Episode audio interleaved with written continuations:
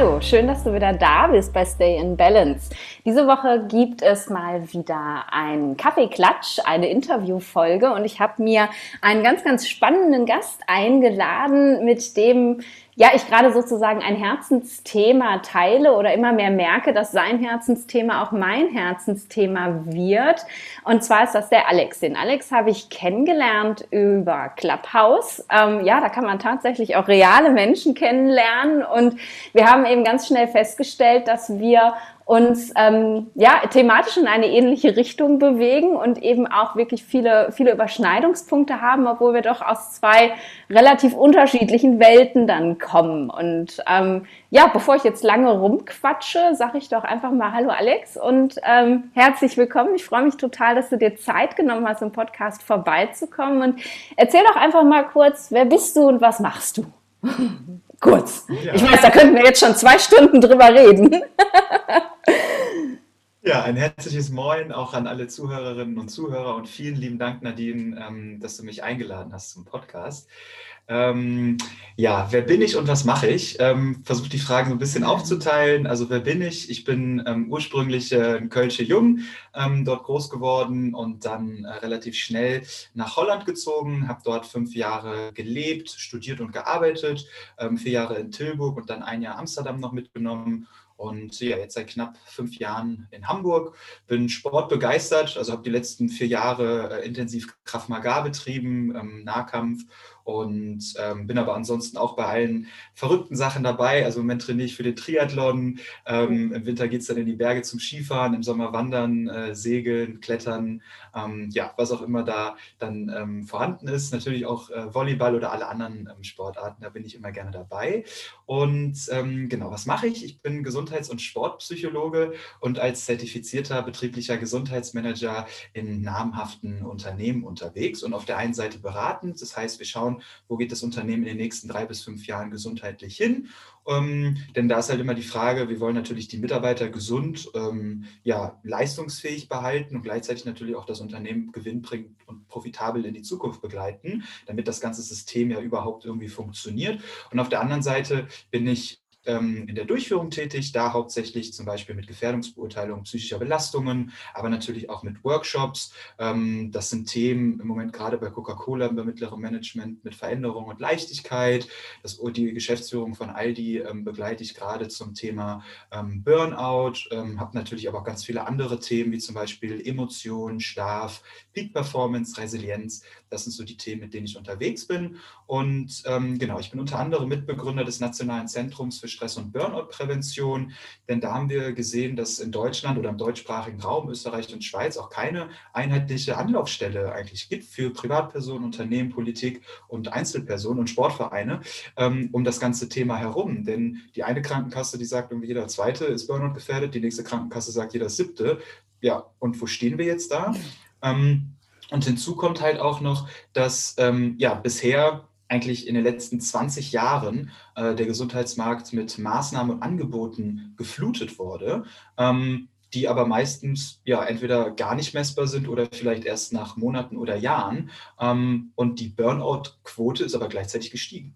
So, mhm. und da haben wir dann halt gesagt, im Moment mal, das kann ja irgendwie nicht sein, wenn wir auf der einen Seite eine riesengroße Nachfrage haben, wir haben ein riesengroßes Angebot, aber die sind überhaupt nicht effektiv und effizient. Dementsprechend mussten wir dann halt einfach für uns schlussfolgern, dass die ganzen Maßnahmen und Angebote halt Blut, Schweiß und Tränen sowie Zeit, Geld und Energie ja nicht richtig investiert waren. Und dementsprechend haben wir halt das Nationale Zentrum für Stress- und Burnout-Prävention ins Leben gerufen. Ähm, wir sind dann ein Zusammenschluss von ja, mehr als 32 Fachexperten. Das sind Ärzte, Therapeuten, Coaches, Berater, Trainer, Heilpraktiker, Therapeuten, Forscher und Wissenschaftler, alle mit der Leidenschaft für Stress und Burnout Burnout-Prävention.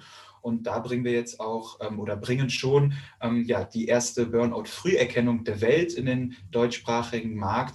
Ähm, denn bei Burnout ist das Problem, dass 80 Prozent aller Fälle in eigenem Burnout nicht kommen gesehen haben. Ja. Das heißt also anders herum auch gesagt, wenn wir eine Person kennen in unserem Umfeld, die Burnout hat, dann können wir das eigentlich mal fünf nehmen und das ist das aktuelle Risiko, Burnout-Risiko um uns herum. Hinzu kommt halt noch, dass die Angebote, die bisher auf dem Markt waren, alle reaktiv waren. Das heißt, wir hatten erst das Problem, konnten dann reagieren und durch unsere Maßnahme können wir bis zu zwölf Monate im Voraus Burnouts erkennen und weniger als sechs Stunden pro Person diese auch dann verhindern, sodass es halt erst gar nicht zu dieser, ähm, ja, zu diesem persönlichen Leid und natürlich auch zu dem, zu der Leistungsminderung im Unternehmen dann kommt. Cool, so, so wichtig, auf jeden Fall. Und da spreche ich ja auch, und das wissen meine Hörer aus eigener Erfahrung, wie wichtig das tatsächlich ist. Wie bist du zu dem Thema gekommen? Hast du auch eigene Erfahrungen da machen müssen, dass das eben zu einem Herzensthema werden durfte, oder? Ja, genau. Also es gibt ja, man kann ja den Weg der ähm, Erfahrung nehmen oder den Weg der Erkenntnis. Mhm. Ich habe leider in dem Fall den Weg der Erfahrung gewählt. Und ähm, genau, bei mir war es so, ich war halt keiner der Psychologiestudenten, der vorher einen Knacks hatte und deshalb Psychologie studiert hat. Ich habe ihn halt im Studium Das sagst bekommen. du. Ja, das sage ich, ja gut. Ähm, Auf jeden Fall. Ich glaube, andere Leute würden das auch nochmal anders sehen. ähm, genau. Bei mir war es halt so, ähm, relativ früh auch schon im Bachelor oder als ich die These geschrieben habe, ähm, habe ich ähm, ja eine große Ungerechtigkeit erfahren in dem akademischen, in dieser akademischen Welt, mhm. bis ich dann halt rausgefunden habe, so funktioniert es halt. Ähm, und diese Ungerechtigkeit gepaart mit äh, meiner damaligen Tätigkeit als Teamleiter für verschiedene Hilfsorganisationen hatte ich zu der Zeit, das waren drei Teams, äh, die habe ich auf Remote geführt, die waren in Deutschland, ich in den Niederlanden und äh, habe mich einfach in dieser Zeit selber vergessen. Also ich mhm. habe meinen Freunden und meiner Familie halt gesagt, hey Leute, ich bin gerade beschäftigt, ich melde mich, wenn ich durch bin. Äh, typischer Fall von Busy Trap. Ich war einfach gefangen in dieser Ich bin beschäftigt Falle mhm. und ähm, ja, also teilweise sind Wochen vergangen, wo die einzige Person, mit der ich dann irgendwie außerhalb von der Uni und der Arbeit äh, gesprochen habe, das war dann die Kassiererin am Supermarkt, in der Supermarktkasse äh, habe mich halt mega eingeschlossen und mega verbarrikadiert, den Tag irgendwie Minuten, äh, Minuten genau durchgetaktet. Ähm, hat, glaube ich, vier oder fünf Monate gehalten, bis ich dann eines Tages vor einem Buch saß. Ähm, und äh, ja, als ich dann den ersten Satz gelesen habe und am Ende angekommen bin, wusste ich halt nicht mehr, was am Anfang steht. Und dann habe ich halt erstmal so gemerkt, okay, Moment mal, der Körper funktioniert nicht mehr so, wie er eigentlich sollte ja, dann, wie das bei uns Männern ist, hat es halt noch ein paar Wochen gedauert. Ich glaube, das war drei, vier Wochen. Und dann habe ich halt mir Unterstützung geholt bei einer Heilpraktikerin und die hat mich dann Gott sei Dank wirklich schnell da rausgeholt. Okay. Ich muss auch sagen, mittlerweile weiß ich, dass es nur ein leichter Burnout war. Ähm, da geht es nochmal in ganz andere Tiefen bei anderen Leuten. Mir hat es aber damals, oder diese Erfahrung hat mir als damals halt schon gezeigt, dass es nicht der richtige Weg ist. Und ähm, genau, ich werde das auch nie vergessen. Ich saß dann, äh, war dann eines Tages bei einem Freund und wir haben gemeinsam gekocht und ich habe so die Champignons geschnitten und dann sagt er aus dem Nichts heraus, sagt Alex, ich glaube, du wirst mal einer der besten Psychologen der Welt.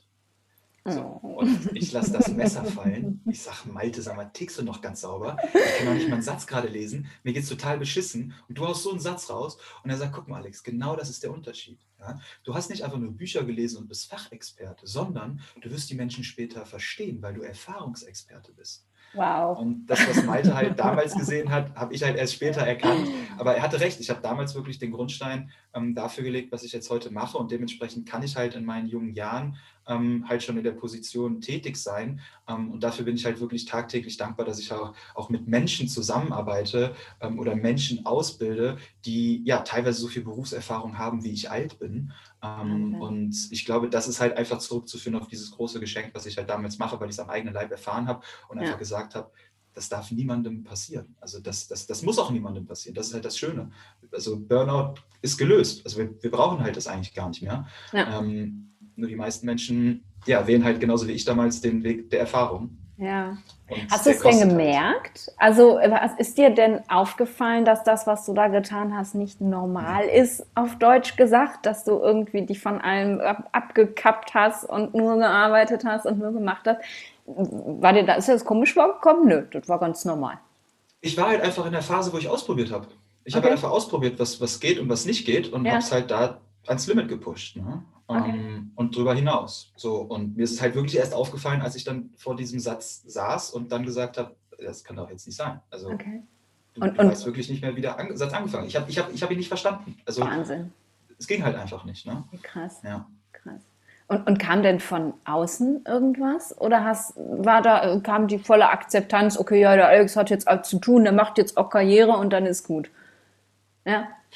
Ja, Wow. Also ich habe sehr verständnisvolle Menschen immer schon mich um, um mich gehabt. Und okay. ähm, selbst wenn dann mal irgendwie ein Anruf kam, du weißt, wie das ist, dann kann man das halt sehr gut überspielen. Und mhm. äh, ich glaube, Außenstehende kriegen das genauso wenig mit wie man selber. Ja. Ähm, und ähm, Nee, also es war ja auch eine relativ kurze Zeit, es waren ja auch irgendwie nur vier oder fünf Monate, aber die haben ja schon gereicht. Ja. ja? Ne? Also äh, als ich damals wirklich am eigenen Leib erfahren habe, wie sich eine Person fühlen muss, die auf einer einsamen Insel gestrandet ist. Also ich glaube, das ist mhm. nochmal ein ganz anderes Kaliber, aber so von diesem, von dieser Erfahrung, die ich damals hatte, von diesem Eingesperrtsein in seinem eigenen, in seiner eigenen kleinen Welt, ähm, das habe ich damals halt wirklich äh, erfahren. Und ich gucke auch tatsächlich so ein bisschen zurück äh, in diese Zeit, auch in die Wohnung, wo ich damals gewohnt habe. Ähm, ja, wir haben halt immer Englisch gesprochen, dann haben wir, haben wir es immer den German Bunker genannt, also diesen Bunker.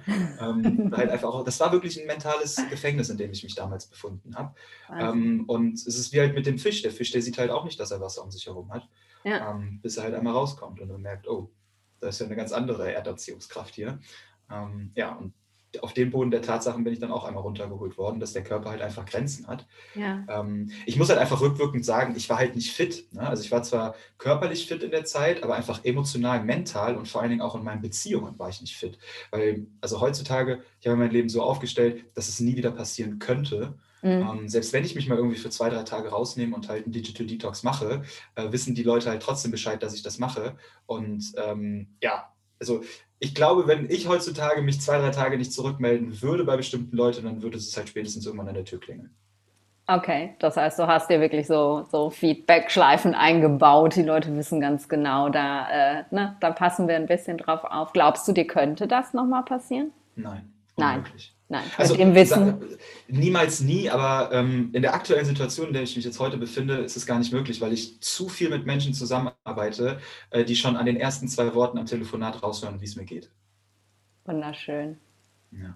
Total wichtig, weil ich glaube, das ist einfach auch das, was ähm, ja was Existenzielles, dass unser Umfeld auch einfach versteht, wie geht's uns. Ne? Und das, also kann ich aus meiner Erfahrung sagen, ähm, das habe ich halt nie zugelassen. Ne? Also bei mir hat das ganz viel damals mit Glaubenssätzen zu tun gehabt und mit Funktionalität und ich muss leisten und ich hätte niemals sagen können, mir geht es schlecht, ich brauche Unterstützung, ähm, weil ähm, ne, dann hätte ich das ja aufgeben müssen, dass ich so, äh, ne, so funktional bin, dass ich so super funktioniere in diesem Leben, in dem ich gesteckt habe, was nicht meins gewesen ist. Und das ist so wichtig, das Umfeld immer mit einzubeziehen, auf jeden Fall.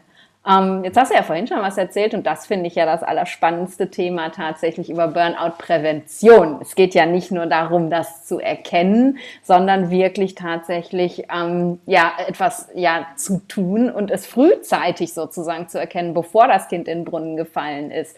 Wie funktioniert das? Wie stelle ich mir das vor? Ja, bevor ich darauf eingehe, weil das ist eine ganz, ganz tolle Frage, vielen Dank. Ich würde gerne mal äh, kurz zurück auf das andere Thema springen. Und zwar, ich hatte zwei ganz, ganz große Erkenntnisse in der Zeit oder nach der Zeit, eigentlich kurz danach.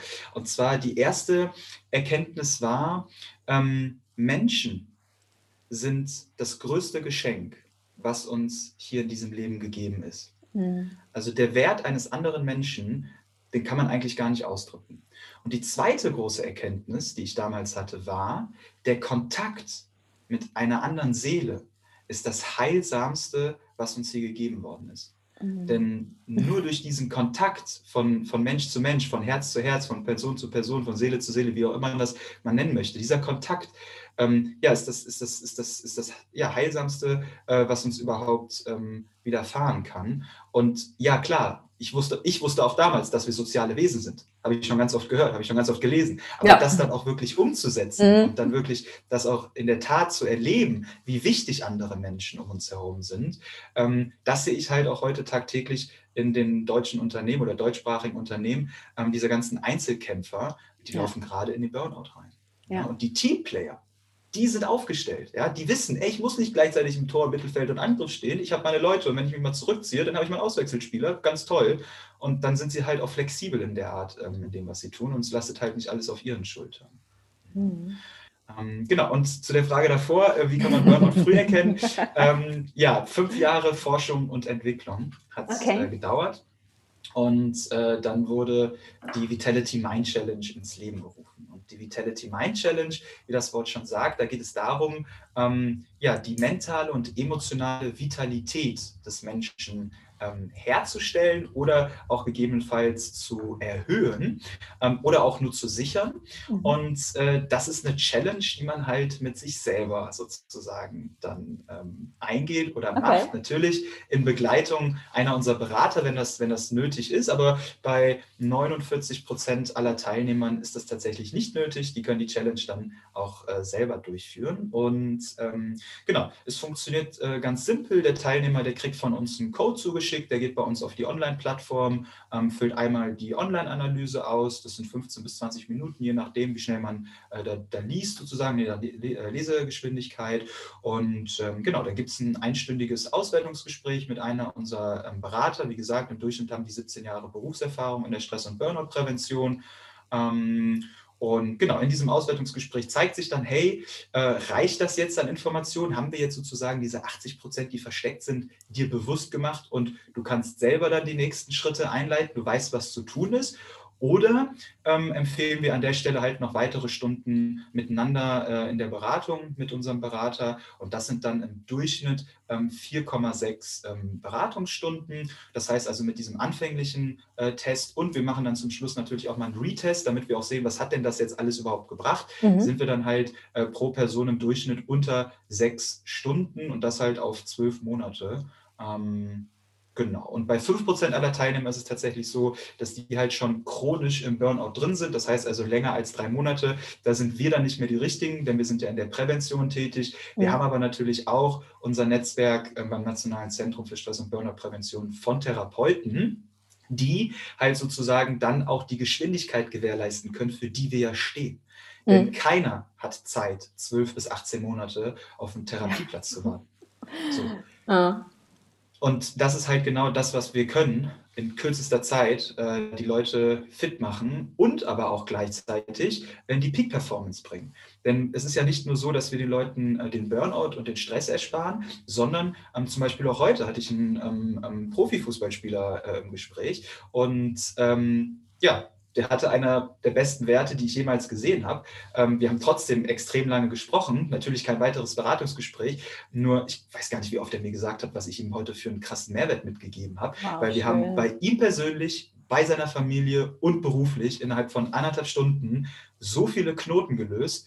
Ähm, ich freue mich dann auch immer, die nächsten Wochen oder Monate dann von den Menschen mitzuerleben, ähm, weil ich habe das jetzt schon so oft durchgemacht. Also das, also das ist, das ist wunderschön, was man in kürzester Zeit erreichen kann mit den Leuten, wenn man einfach nur mal bestimmte äh, Informationen hochholt und den Menschen halt einfach bewusst macht. Und das geht halt nur durch die Verbindung von Technologie und der Empathie, plus dann halt die Erfahrung des einzelnen, äh, der einzelnen Person. Und damit schaffen wir dann halt ähm, ja dieses sozusagen dieses Wunder der Vitality Mind Challenge, dass wir bei jedem auch bei denen, die schon top ausgebildet sind und seit 50 Jahren im Business sind und alle Fortbildungen mitgemacht haben, zum Schluss mindestens nochmal ein oder zwei Prozent rausholen können, die halt den Unterschied machen.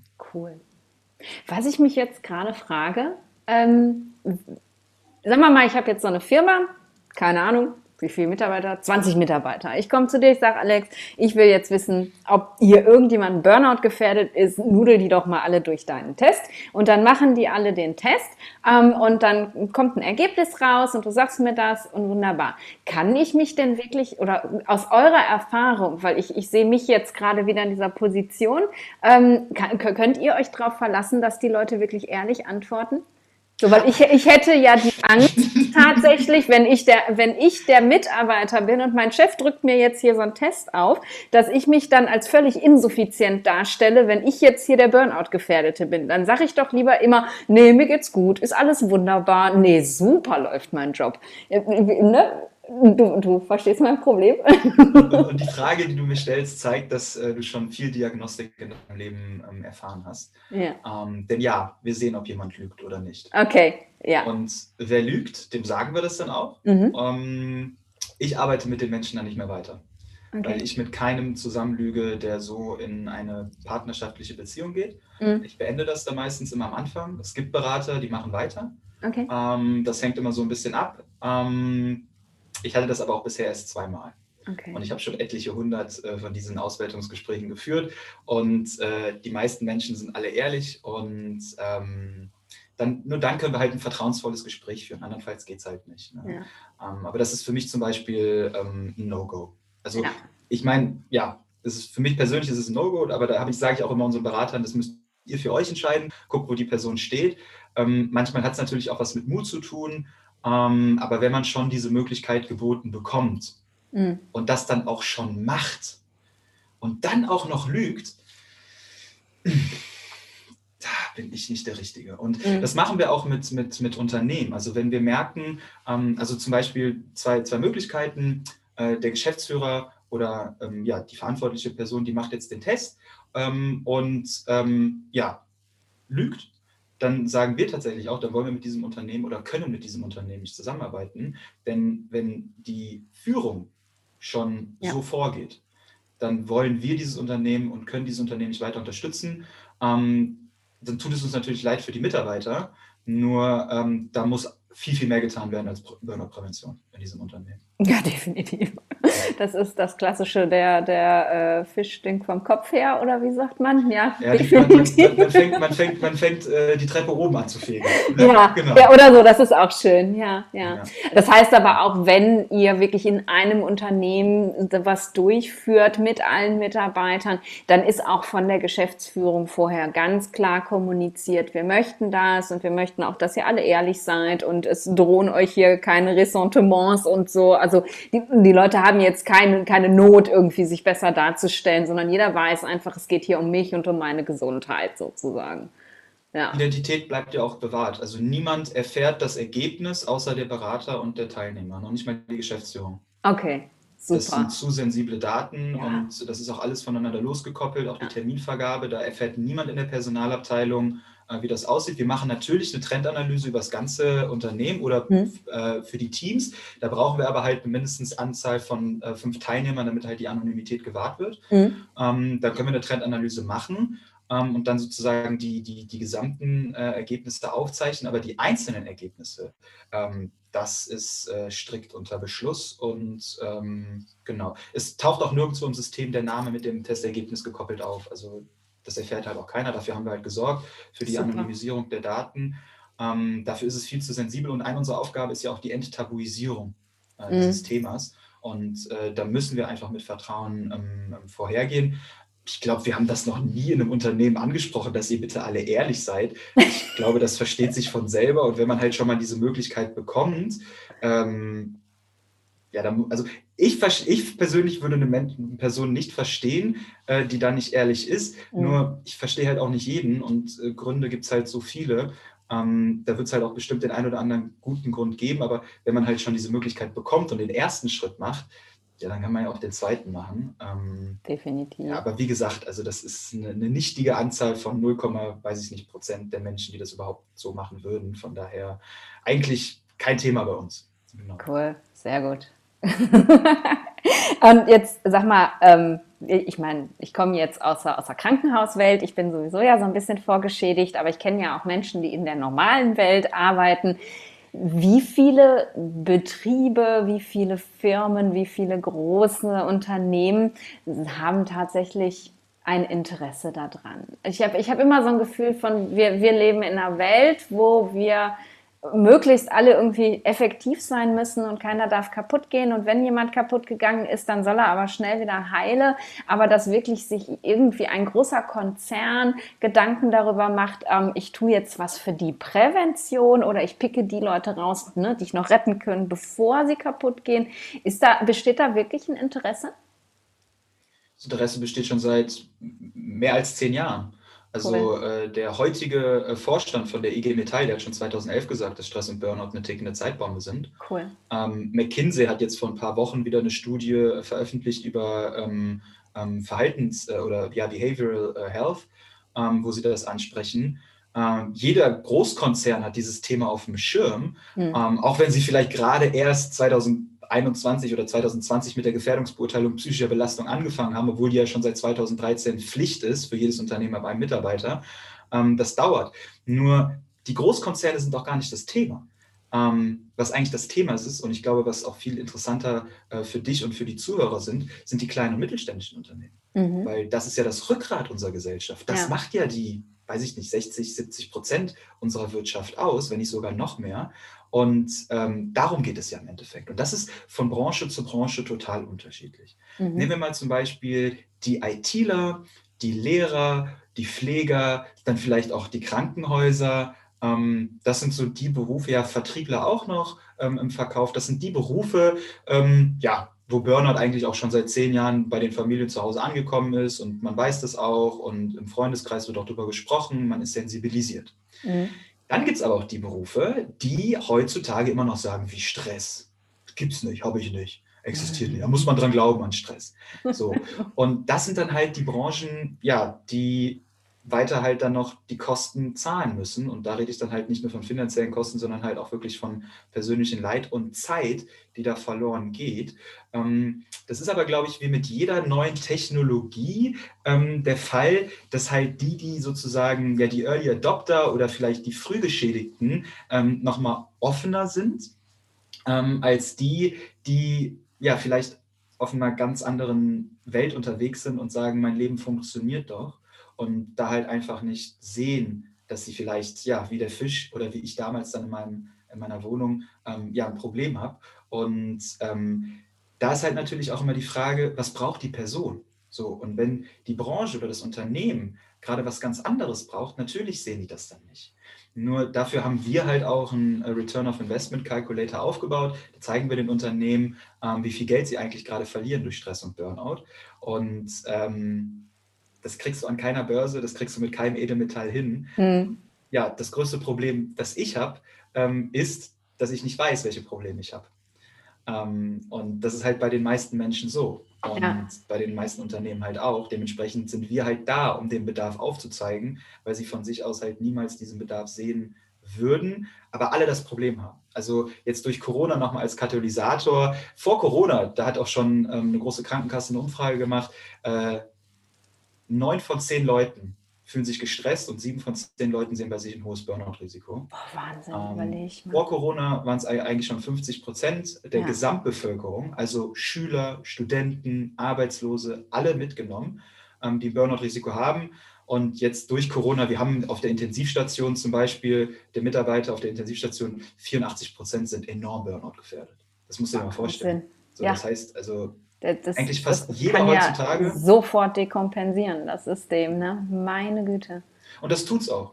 Also das ja. tut es aktuell auch. Äh, wir sehen, die Burnout-Raten äh, steigen, die Depressionsraten, Selbstmord, ähm, die ganzen Suchtverhalten, die schießen in die Höhe. Und das ist halt von, von, von äh, Gruppe zu Gruppe unterschiedlich. Ja? Die, die, die jüngere Generation, die, die, die flüchtet gerade so in, in die Betäubungsmittel, aber eher in diese Downer. Also, ähm, ja, wie heißt das denn dann hier, diese, diese, diese ähm, ähm ähm, Tilidin, Tramadol, Benzodiazepine. Das mhm. ist so bei den Jugendlichen äh, gerade der Fall. Dann haben wir natürlich auch noch die, die höher, weiter, schneller Menschen, dann halt äh, auch dann Kokain, ähm, Medizin, äh, der, der, der, der Medizinmissbrauch ist enorm. Also es gab noch nie so einen heftigen Medizinmissbrauch wie aktuell. Und ich glaube, die ganze Gesellschaft kann man einfach sagen, dass der Alkoholmissbrauch gerade in die Höhe steigt. Und dann haben ja. wir halt noch die weiteren Suchtverhalten, ne? Social Media und, und, und, und, und. Ja. Ähm, und das zeigt uns halt einfach gerade, dass es einfach nur ein Symptom ist, aber unterliegend ist es halt wirklich einfach, dass die Leute entweder überfordert oder unterfordert sind. Und das ist dann halt der Burnout oder der Boreout. Und dann zeigt sich halt, ob danach die Depression kommt oder davor die Depression, nur dass die Lebensflamme immer kleiner wird und dass die Lebensenergie weggeht. Das ist bei beiden das Resultat. Und ähm, ja, da müssen wir hin. Ich glaube aber auch, und wir, wir vertreten auch die These, dass wir ähm, jetzt gerade so eine Entwicklung machen wie damals äh, bei der AIDS-Thematik. Mhm. Das hat ein bisschen damit zu tun, dass der Entwickler von der Vitality Mind Challenge damals auch äh, maßgeblich für den AIDS-Test in der Forschung ähm, dabei war, in der Nanotechnologie ähm, hat er da mitgeforscht und sagen wir mal, in den 70er, 80er Jahren war AIDS ein riesengroßes Problem. Es sind tausende von Menschen daran gestorben. Ähm, mittlerweile weiß jeder Dritt- und Viertklässler, was er zu tun hat, um kein AIDS zu bekommen. Ja. Und genau da werden wir in 10 bis 15 Jahren auch mit Burnout sein. Und das ist nämlich unsere Aufgabe, dass wir das Problem lösen und in 10 bis 15 Jahren uns nicht mehr gibt. Ja. Ja, und es ist dafür ist es einfach unglaublich wichtig, darüber zu sprechen, immer wieder und da wirklich offen mit zu sein und, und den Leuten einfach auch die Angst davor zu nehmen. Ne? Also, also auf der einen Seite ihnen klar zu machen, okay, ne, du bist gefährdet, deine Symptome sind nicht normal, aber eben auch wirklich diese Ängste zu nehmen, mit mir stimmt was nicht, oh mein Gott, äh, es könnte mich die Gesellschaft äh, irgendwie als, als ja insuffizient sehen oder so. Ne? Das finde ich auch mega wichtig.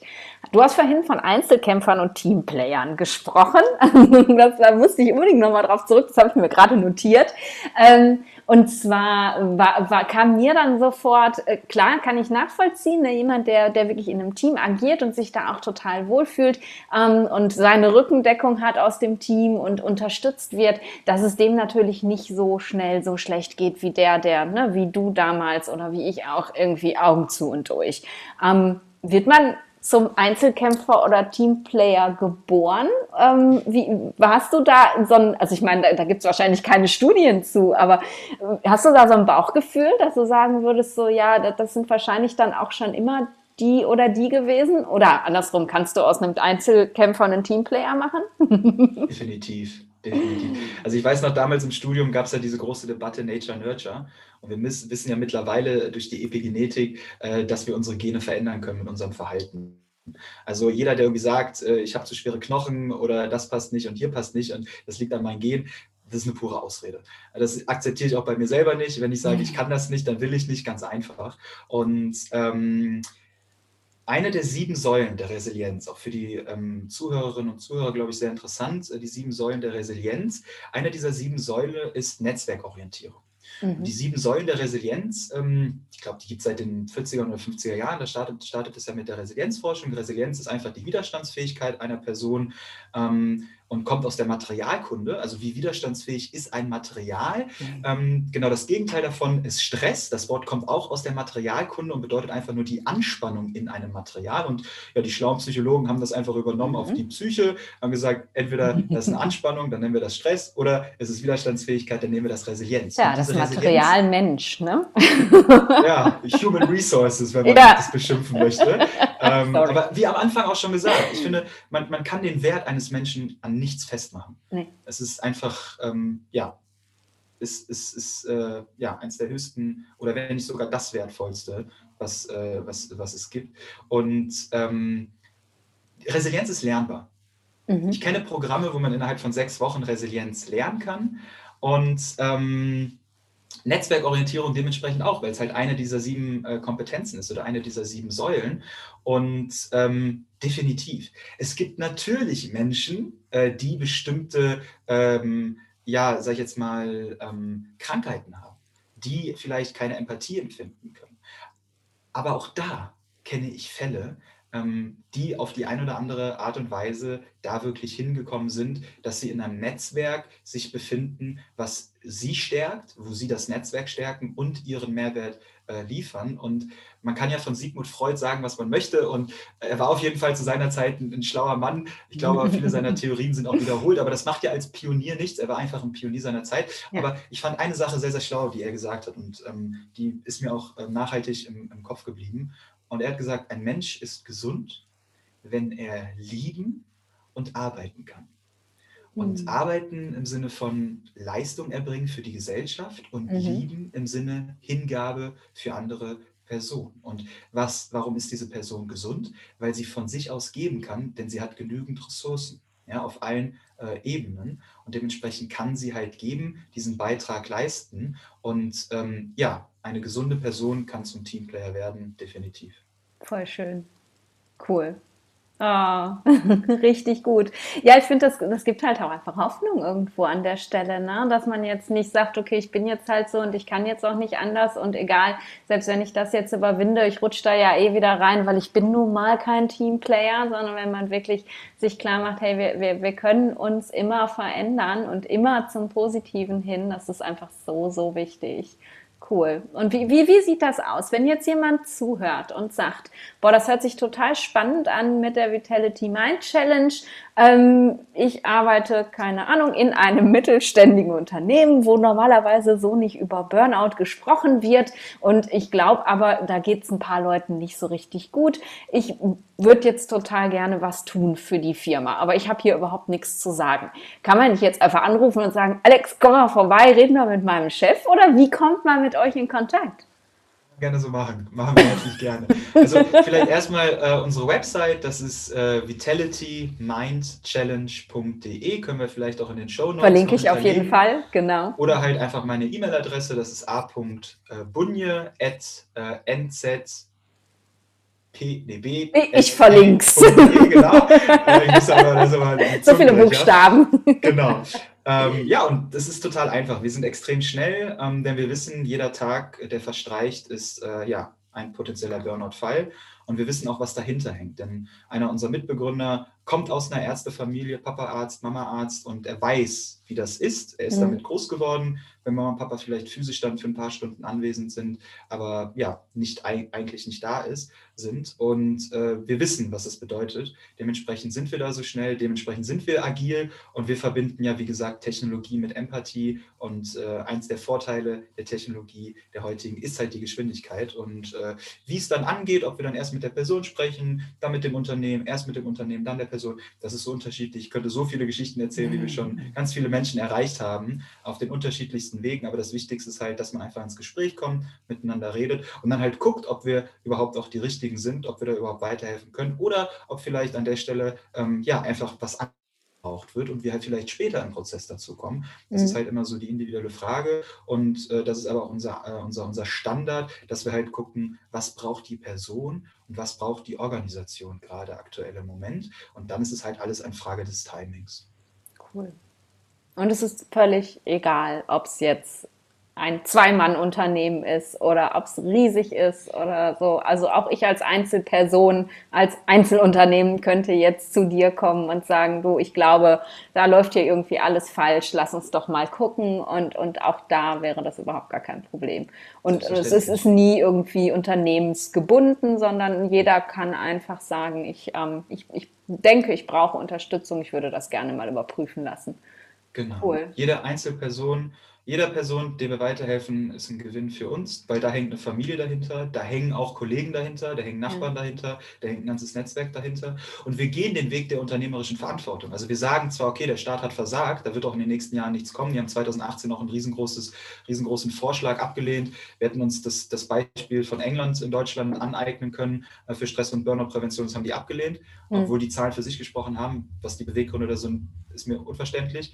Ähm, aber wir haben einfach gesagt, okay, die Unternehmer, die haben schon so viele Probleme auf der Welt gelöst, dann gehen wir halt über den Weg der unternehmerischen Verantwortung. Wir kommen mit dem Argument des Return of Investments, ist lukrativ für die, ist interessant für die, Win-Win-Win-Situation für alle Beteiligten, aber genauso freuen wir uns auf jede Privatperson, ähm, auf jede Mutter, auf jeden Vater, auf jede Tochter, auf jeden Sohn. Das ist uns eigentlich, ähm, ja, es ist uns alles lieb, denn wir wissen halt, ähm, was das halt für einen riesengroßen Welleneffekt in mhm. der Gesellschaft hat, wenn wir mit einer Person anfangen.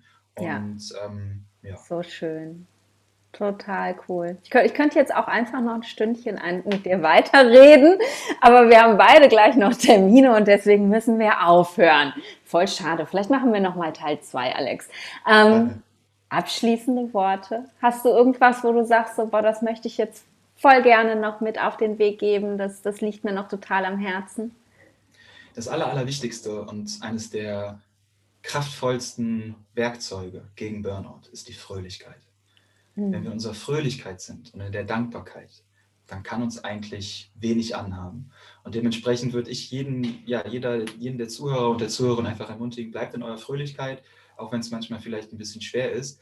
Ähm, aber mit einem Lächeln geht alles einfacher. Und das ist nicht nur beim Sport so, sondern halt auch im, Lächeln, äh, im Leben. Und einfach, ja, wenn man hinfällt, aufstehen, Krone richten, Lächeln aufsetzen und weiterlaufen. Und ähm, dann kriegt man auf jeden Fall nochmal die letzten Meter oder die paar Kilometer hin. Und dann heißt es halt einfach irgendwo sich eine Pause suchen, ein paar Tage frei nehmen und einfach mal Distanz und Abstand bekommen und halt wieder diesen Weitblick zu kriegen. Und dann kann man halt schauen, okay, wo soll es denn jetzt hingehen, mache ich so genauso weiter oder ähm, schlage ich halt einen neuen Weg ein? Und ähm, es kann im Endeffekt, kann es so einfach sein. Ähm, meistens sehen wir halt den Wald vor lauter Bäumen nicht. Mhm. Wunderschön. Vielen, vielen Dank, Alex. Danke für deine Zeit und danke, dass du uns so mitgenommen hast in ja, was möglich ist, ne? Und was einfach auch extrem wichtig ist in der Welt, in der wir leben. Und ähm, ich wünsche dir für ähm, ja für deine Arbeit wahnsinnig viel Erfolg, weil ähm, ich, ich hoffe, wir kommen irgendwann noch schneller als in 15 Jahren dahin, dass äh, ihr nicht mehr gebraucht werdet. Nicht, weil ich dir den Erfolg nicht wünsche, sondern weil es einfach so ein wichtiges Thema ist. Danke, dass du da warst. Dankeschön. So, das war jetzt mal ein nicht ganz so ayurvedisches Thema, mit dem wir uns auseinandergesetzt haben. Zumindest nicht mit so vielen ayurvedischen Impulsen, wie du es normalerweise von mir kennst. Aber naja, irgendwie ist äh, ja doch jedes Thema, was mit Gesundheit zu tun hat, auch ein ayurvedisches Thema. Und jedes Thema kann man eben natürlich auch aus ayurvedischer Sicht betrachten. Und ähm, ja, ich fand einfach, ähm, ich, ich finde die Arbeit ähm, von Alex so, so wichtig und was er tut, so unglaublich inspirierend, dass es für mich, ja, einfach wahnsinnig wichtig war, ihn einzuladen und mit ihm eben über die Themen Stress und Burnout zu sprechen, damit du vielleicht auch so ein kleines bisschen inspiriert bist, eben bei dir und in deinem Umfeld mal zu schauen, ähm, wie bin ich denn da aufgestellt? Wie geht es denn mir? Wie geht es den Menschen um mich herum? Weil ich einfach viel zu häufig ja, erlebe, dass Menschen sich eben blind in einen Burnout arbeiten. Ne? Alex hat es erzählt.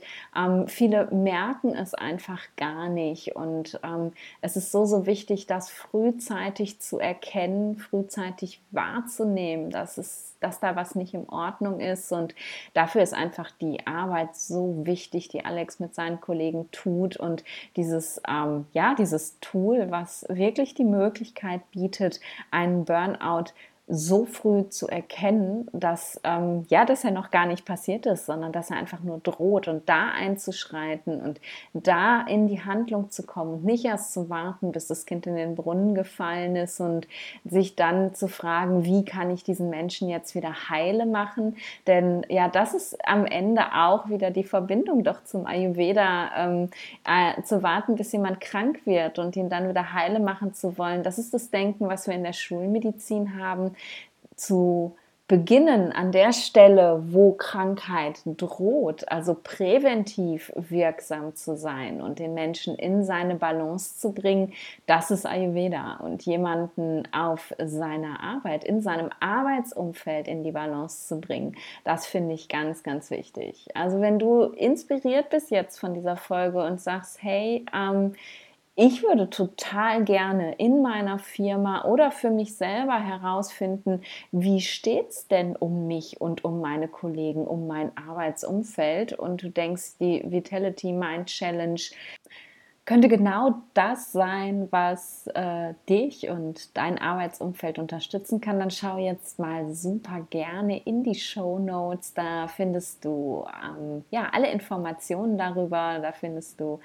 ähm, die Website und wie du den Alex erreichen kannst. Und ähm, ja, es geht eben nicht nur darum, Balance in in seinem Privatleben zu schaffen, gesund zu essen, Yoga zu machen, zu meditieren, sondern es geht eben vor allem auch darum, ähm, ein, ein gesunde, gesundes Arbeitsumfeld zu haben. Denn wenn wir mal ehrlich sind, dann verbringen wir doch die meiste wache Zeit auf der Arbeit und ähm, ja, eben nicht zu Hause und in der Küche. Von daher hoffe ich, dass dich diese Folge inspiriert hat. Ich bin super dankbar, dass ich sie aufnehmen durfte und ich freue mich, wenn du auch nächste Woche wieder reinhörst. Und bis dahin, stay in balance.